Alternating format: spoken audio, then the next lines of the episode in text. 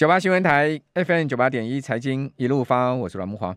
我个人是觉得这情势很不对劲。好，这个金融指哈，我先跟大家讲一下这个加权指里面分类指的金融指哈，从今年四月初哦，当时呢创新高一一百呃一千九百四十七点哦，跌到今天呢还在创新低哦，到一千六百零五点哦，总计跌了三百四十二点，三百四十二点是四月初到现在才一个多月的时间呢，它居然跌掉十八趴。好，那这个反应是什么呢？反应就是说，今天一个很大的消息哦，说，呃，金控啊，今年第一季啊，海外投资啊，你知道账上啊，居然亏损两千四百四十八亿，这是有统计以来最大的账上亏损。前十大海外市场全军覆没，没有一个市场赚钱哦。那其中亏最多的中国大陆亏了五百亿，哈，另外美国亏了三百八十四亿。那金管会呢，已经紧盯金控集团风险呢，并列为今年度精简的重点。那我请问你，金管会为什么要去精简？当然就是担心嘛，担心这个曝险的这个情况哈。那重点是什么？重点是啊，去年第四季啊，金控集团海外投资账上收益还有一千两百八十八亿哦。不但这一千两百八十八亿打水漂了，还倒赔了快两千五百亿哦，这很惊人呢哈。呃，此外呢，我们可以看到就是说，呃，这个十六家金控集团哦，它海外的投资部位非常大。哦，这个放款加投资呢是接近二十二兆台币，好，其中投资部位是十八点二四兆，好，这个最新一季就是今年第一季哦，较去年第四季又增加一点一兆，哇，这二十二兆如果一直赔下去的话，那这真的是很大的一个，我觉得是一个麻烦事诶，除非你说啊，美股止跌，美债止稳，哦，不然的话，这个账上的亏损它是不是要被实现呢？哦，但就算不被实现，它都要评价啊！哦，那这个对金控来讲怎么承受呢？所以你可以看到，为什么今天富邦金、国泰金根本谈不起来？富邦金今天股价再跌一块一，好，富呃国泰金也跌了一块一，富金富邦金今天股价最低哦破底哦，跌到六十一块四哦，收盘收六十二块四，还跌了一块一。国泰金呢收五十三块二，哦，今天盘中低点是五十二块七啊，哦，所以这两个金控。今天股价盘中都见到波段低点呢。好，我们赶快来请教《投资家日报》孙庆龙总监呢。我们透过视讯的方式连线庆龙，庆龙你好。呃，木华哥好，各位听众大家好。庆龙，我真的直觉这个情势不太对劲呢。我不知道，因为上周我们连线你的时候，还是说呃，这个你会持续买进嘛？我们我们今天撇开个人投资好了，我们先就今天我们刚刚讲这个金控的这个状况，那不是开玩笑，那二十二兆的数字，二十二兆台币哎。对，其实金控公司今年的获利的大幅的下降，其实本来就在预期之内。因为我记得去年年底的时候，其实我在木华哥的节目中有跟大家分享了一个官方的单位，就是投保中心，其实本来就对二零二二年金控公司，尤其是以寿险为主体的金控公司。的获利啊，是出现了大幅下调的一个数据的一个内容。这个大家可以回去看这个去年年底的时候，当时其实呃投保中心它的一个认为，其实今年的金控公司，尤其是寿险为主体的这个金控公司，它的获利会衰减超过一半以上。那最大的关键当然就是来自于二零二二年，当全球进入升息的循环的时。之后，金融市场的波动加剧，这个都会造成。其实我们知道，其实台湾的寿险公司其实海外的一个投资的布局是非常的庞大。所以，当整个金融市场的波动加剧的时候，对于这个金控公司的寿险部门，他们这个海外投资的一些绩效的一些呈现，就会呈现很大的一个考验。那当然，今年蛮明显的，其实在升息的初期，其实全球的资本市场是呈，尤其是台股啦，或者说应该说全球的资本市场是呈现股票也跌，债市也跌，然后以新台币来讲，汇市也跟着跌，所以基本上是股债汇三杀的一个状况。在这样的情况之下，其实对寿险为主体的金控公司来讲，他们本来就会承担非常大的一个在操作上的一个。呃，应该说风险的一个增加的一个部分，所以现在所呈现的数据，其实我个人是没有太大的意外了。然后在这样的过程中，其实我觉得投资人要去看的，其实就是当整个呃他们的接下来的个获利的表现，能不能持续的按照目前所看到的数据。那那我个人的看法，其实是只要股票啊，其实它只要股价跌到够吸引人的价格的时候，其实它就反映了先前所看的一些利空。我觉得最明显的其实就是今天的盘面啊，还蛮明显的，就是电子股是出现了止跌回稳的一个状况。就是然后当然金控公司还在继续的跌，当然是因为反面今天盘面这样子的讯息，但是电子股已经开始出现止跌回稳了。那我们看到甚至股王的 K 股王的这个。CDKY 今天还亮灯涨停。那其实，在资本市场中，其实跌升就是最大的利多，涨多就是最大的利空。嗯、所以，当呃资本市场开始反映了我们看到所上述的这些利空讯息的时候，它造成股价的回落，回落到一定的一个呃点的时候，自然而然就具有投资的价值。那我觉得今天其实我会想要讨论的是，呃，我个人。呃，认为啦，其实我们看到一些数据的一些呈现，其实我觉得台股或者是美国股市好像已经差不多该出现止跌的一个状况。嗯、那主要的有几个面向，第一个其实我们要去观察，就是呃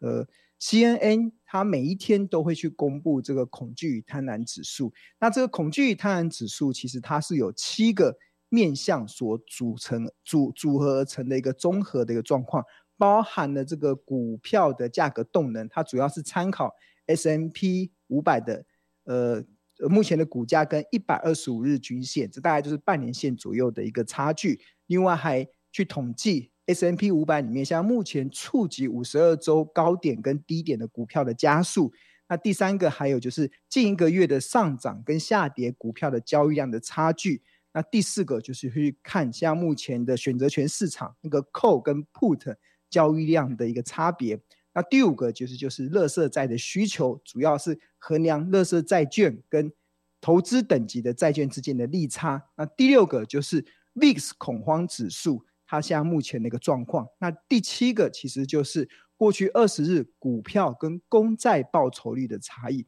所以 CNN 长期以来其实都有统计一个，其实是蛮能够综合衡量目前投资氛围的一个综合指标。所以当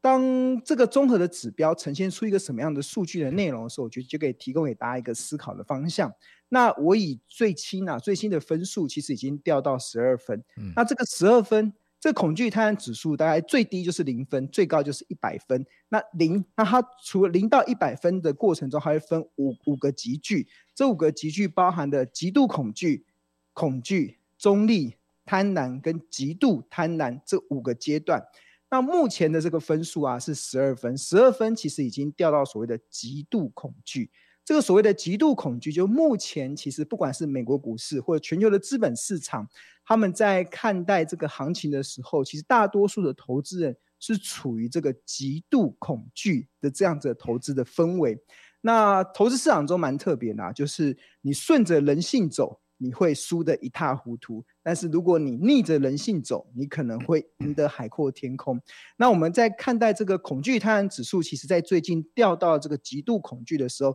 其实就已经让我看到了第一个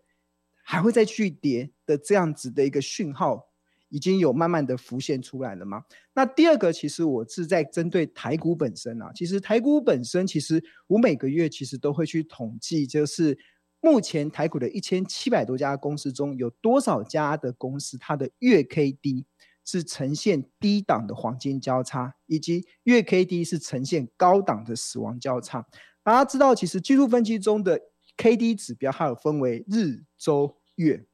那所谓的日 K D 就是过去九天的最高价跟最低价所形成的技术指标。那周 K D 是过去九周。最高价跟最低价所形成的技术指标，那所谓的月 K D 就是过去九个月的最高价跟最低价所形成的技术指标。那通常月 K D 会在低档，通常都代表过去九个月这档股票已经走了一大段的空头。那如果低档能够呈现黄金交叉，就代表了它的股价已经不再破底，而是开始在呈现筑底的一个状况。那我在统计每个月台股中的这个月 K D 在低档的黄金交叉的时候，其实三月份大概有呃大概二三十家已经开始呈现黄金交叉了，但是四月份我觉得最明显的其实就是呈现低档黄金交叉的股票家数是大幅的增加，其实已经来到了四百呃四十四十多家。相较于呈现高档死亡交叉的家数，大概不到二十家来看的话，其实已经越来越看到台股中有越来越多的股票，它虽然已经跌了一大段。嗯但是已经开始有越来越多的股票开始想要打底.甚至想要开始筑底。在这个打底跟筑底的过程中，其实就已经让我们感受到.呃，台股这个结构其实已经开始慢慢的已经开始在转强了，已经没有办法像之前大家所担忧的这么大，OK，这么的恐慌。好，好，那第三个我，我们这边先休息一下，请我们这边先休息一下。九八新闻台 FM 九八点一财经一路发，我是阮慕华。哦、呃，今年。全球股市的下跌哈，不管股市啦、债市哈、金融资产下跌，真的跌到大家都没信心了哈。哦，这个嘉信理财就 Charles Schwab 哈，他针对啊美国的交易员进行调查，发现哈，超过一半的这个受访者预估呢，美股在今年第二季还会有重大调整哦。哦，至于说认为股市会有反弹的交易员不到三分之一，哦，就是说百分之六十八的美国交易员哈，呃，其实是还是看空的。好，所以这真的是一个很麻烦的事情。如果大家都看空的话，那市场就是表现出来就是一个绝对没信心的一个情况。我想，呃，今天我们在访谈庆隆，我们也蛮多听众朋友在留言板上留言哦，啊，大家多空看法都有了哈。那有些人看起来就是呃，真的蛮偏空的。哦，那有些人呢认为说啊，逢低买没有关系，但是子弹要够多。我我觉得每一个人都有不同的对市场的看法啊。最重要，我觉得还是要做资金控管。那我们等一下要请教庆荣，就是说。像这样的一个下跌行情哦，呃，根据庆荣过去这么多年在股市的经验，如果真的出现反弹的话，是要减码呢，还是要去追股票？哦，那资金控管到底该怎么资金控管？我觉得这是一个很重要。等一下我要请教庆隆的哦。那以及刚刚庆隆所讲那个先恐慌跟贪婪指标哈，呃，让庆荣把它讲完哈，因为我们今天这个连线上面好像庆荣听不太到我的声音，等一下我会用手势跟。呃，庆荣来讲说，那个时间可能快到哈。那庆荣，你刚刚所谈的这个，呃，很大一部分其实后面听众朋友大概都没听到，因为已经进广告了哦。那你是不是把那个指标再继续跟我们听众朋友讲一下呢？对，其实主要有三个，呃，我认为其实呃，股市其实在大幅破底的几率已经大幅下降的。但第一个其实就是 CNN 所统计的这个恐惧与贪婪指数，最新的分数已经来到十二分，这个其实已经进入到极度恐惧的状况。就目前的投资的氛围啊，其实是很明显的感受到投资人其实是比较恐惧的。那在金融市场有一个不变的道理啦，其实就是顺着人性走，你可能会输得一塌糊涂；但是你如果逆着人性走，你将会赢得海阔天空。就是现在目前金融市场，其实当大家都在恐慌的时候，就真的不要忘记巴菲特不断的在强调的一句话：当别人恐惧的时候，你要贪婪。这样子的投资的的道理。然后这是第一点。那目前的恐惧贪婪指数其实已经掉到了极度恐惧的一个状况。那第二个就是我在统计台股的上市贵公司。呃，每个月呈现月 K D 在低档黄金交叉的标的啊，其实四月底很明显的出现了月 K D 在低档黄金交叉的股票的加速是大幅的上升。我这边整理的过去，我大概每个月统计，大概顶多一一张表格就可以整理完台股的一千七百多家公司有哪几家是出现了月 K D 在低档黄金交叉，但是在四月底已经有整整整理出两大张的表格。这就显示台股中有越来越多的股票已经开始不再破底，甚至开始在企图打底的过程。这个其实就会让台股的结构开始慢慢的转强。那第三个其实最重要的还是来自于这一波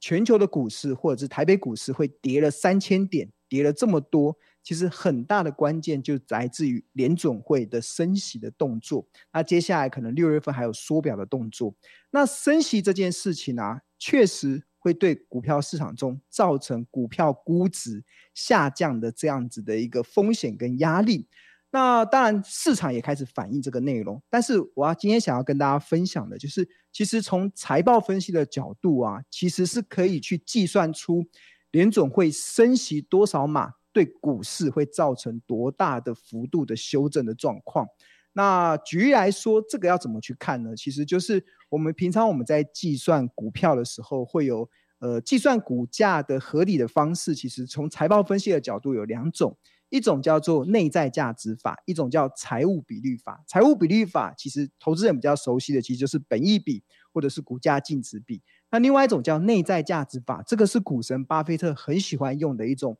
计算合理股价的一种方式。它其实就是未来现金流量的折现，就去统计未来一家公司它二十年的获利的总和，然后给它一个适当的折现率之后，算出它合理的企业价值。那了解了这个这内在价值法的计算股价的方式之后，那内在价值法它会牵扯到两个影响企业价值的因素，一个就是无风险的利率，一个其实就是这这个一个一个是无风险的利率，一个就是企业的营运风险。那我简单来讲哈，因为时间的关系，我举一个例子哈，就假设一家公司它一年的 EPS 可以赚十块钱，一一年可以赚十块钱，然后它连续二十年下来不是又赚了两百块嘛？就是每一年赚十块，每一年赚十块，二十年下来就赚了两百块。但是这个二十年的两百块不能算它两百块的企业价值，因为二十年后的。二十二十年后的十块钱会考量通膨的因素，或者考量营运的风险的因素，所以它必须得考量一个适当的折现率。那这样子的结果就是，假设一家公司它一年的 EPS 是十块钱，在联准会基准利率在零点二五 percent，就是在这一次还没升息的情况之下，这家公司的合理的企业价值，就内在价值法来计算的话，大概是值一百二十二块。那倘若联准会开始升息，从零点二五 percent 升息八码到二点二五 percent，那这同样一家公司所有的条件都没有情况，同同样公司所有条件都没有改变的情况之下，它合理的股价就会从一二二下降到一零三，修正的幅度大概是十四点八 percent。那倘若联总会升息十二码，从原本的零点二五 percent 上升到三点二五 percent，那同一家公司，它合理的企业价值会从一二二下降下降到九十六点三八元，股市修正的幅度大概是二十一 percent。那倘若联总会升息二十码，就联总会就从零点二五 percent 升息到五点二五 percent，要求哦。同一家公司，它合理的企业价值就会从 一二二下降到八十三点七，股价修正的幅度是三十一点四 percent。好，那了解了这个之后，你大概就可以知道，现在联准会其实升息三码而已，它还没有反映升息八码。当然，市场预估今年可能会升息十二码。那倘若好了，真的股市联准会真的升息八码，或者是升息十二码，或者升息二十码，其实对股市修正的幅度其实是可以被计算得出来。那了解了这个之后，我们用美国的纳斯达克指数来当做一个举例好了，因为这个这一波的电子股是修正很大。那目前纳斯达克的指数大概就是修正到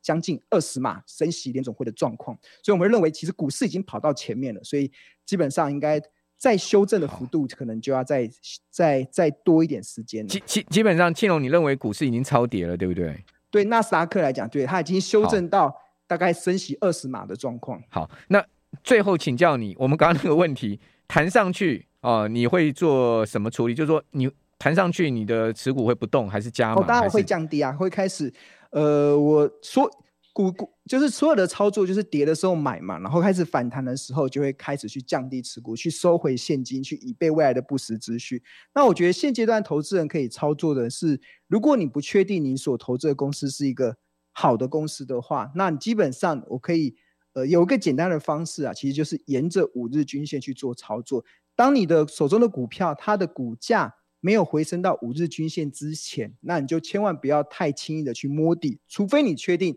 它现在目前的价格是好价格。如果你没办法确定的话，那我觉得